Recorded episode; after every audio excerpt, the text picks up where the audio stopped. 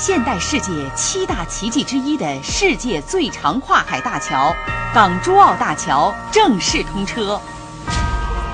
聆听国宝级艺术家的精彩演绎，感受港珠澳大桥的恢宏气势，致敬强国工匠的极致匠心，体会改革开放四十年中国道路桥梁发展的巨大飞跃。交通九四六邀您收听十集广播微剧。港珠澳大桥播出时间：十月二十四号到十一月二号晚间十点。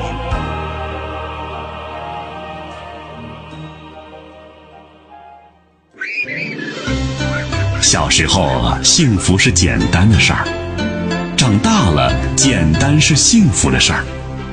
晚星话传奇，只讲您感兴趣的事儿。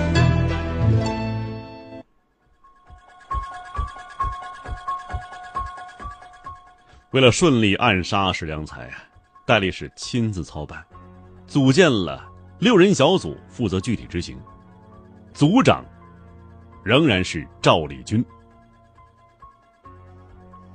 一九三四年十一月十三日，史量才从杭州返回上海，与他同行的还有妻子沈秋水、儿子石永庚、儿子同学邓祖寻、侄女沈丽娟。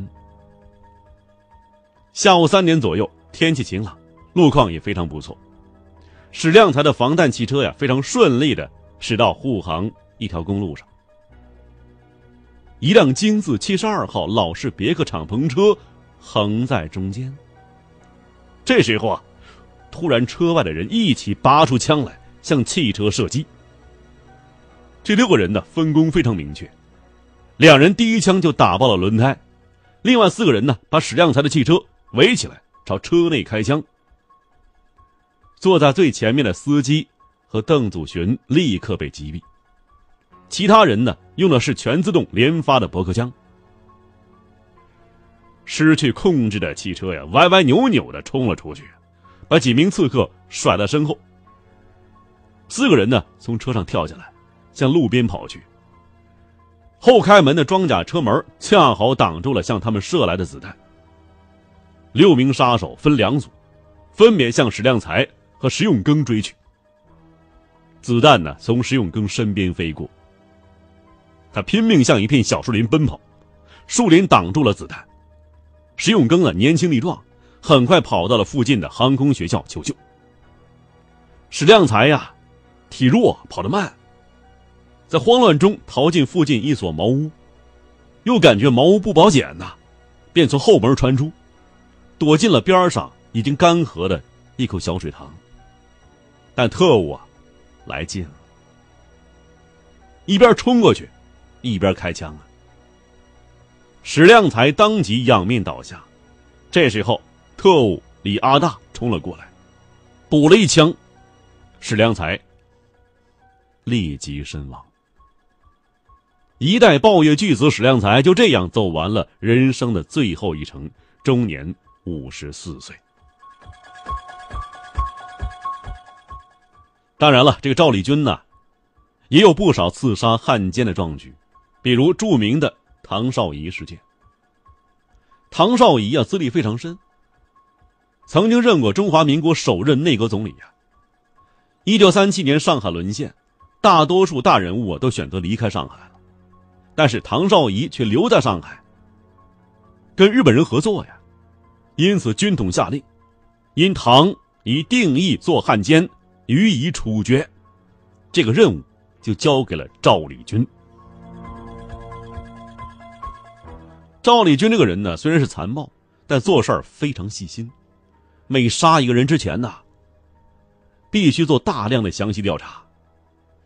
到上海之后，赵立军得知，唐绍仪最近热衷于收集古董，尤其是古瓷瓶。因此，赵立军决定从古瓷瓶入手。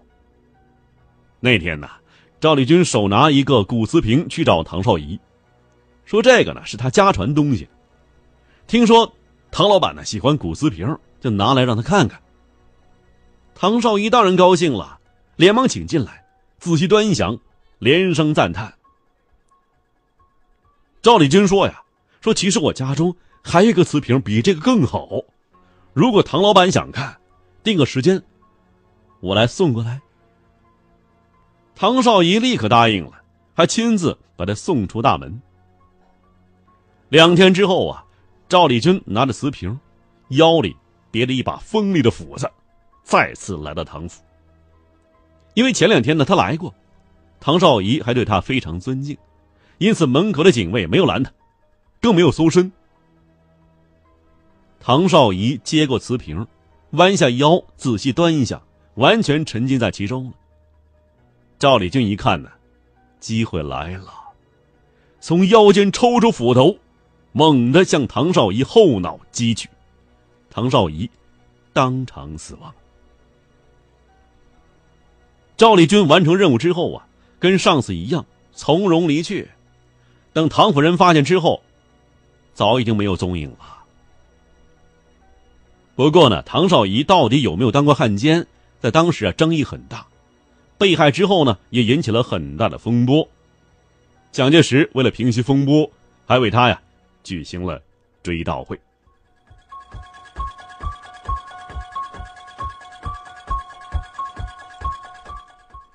因为山西的土皇帝阎锡山与蒋介石不和，蒋介石啊为了控制阎锡山，下令戴笠封锁晋南到河南洛阳的通道，监视监控人员。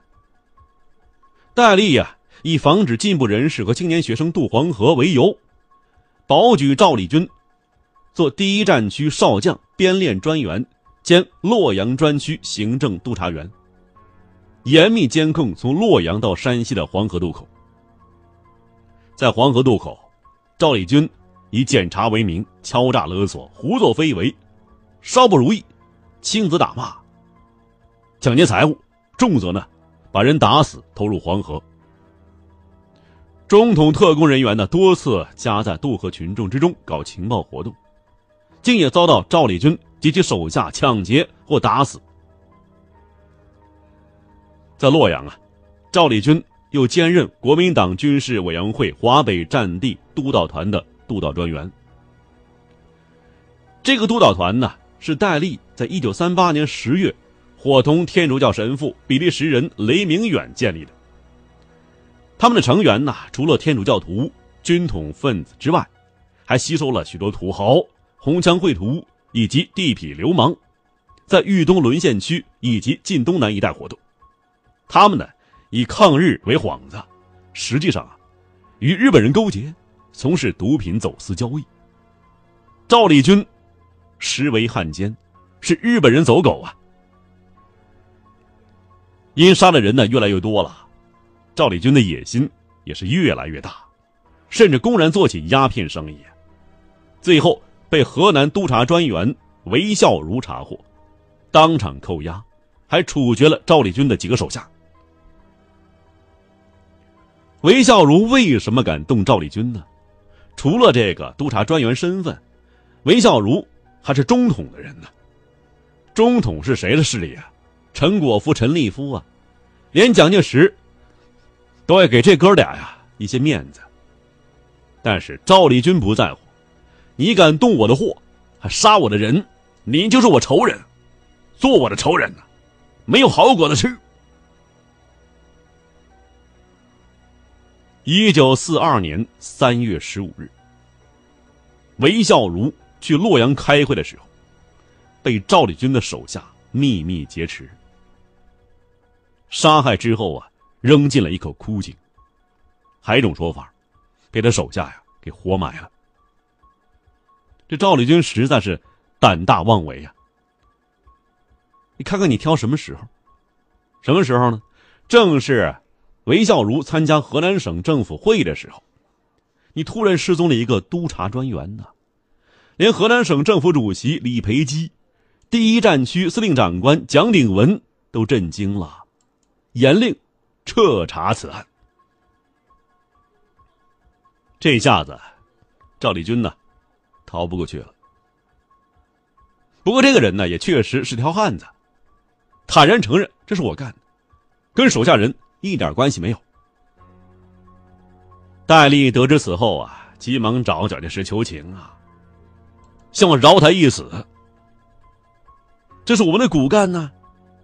但是啊，这事儿关联太大了，再加上陈立夫、陈果夫兄弟出面，非要置赵立军于死地。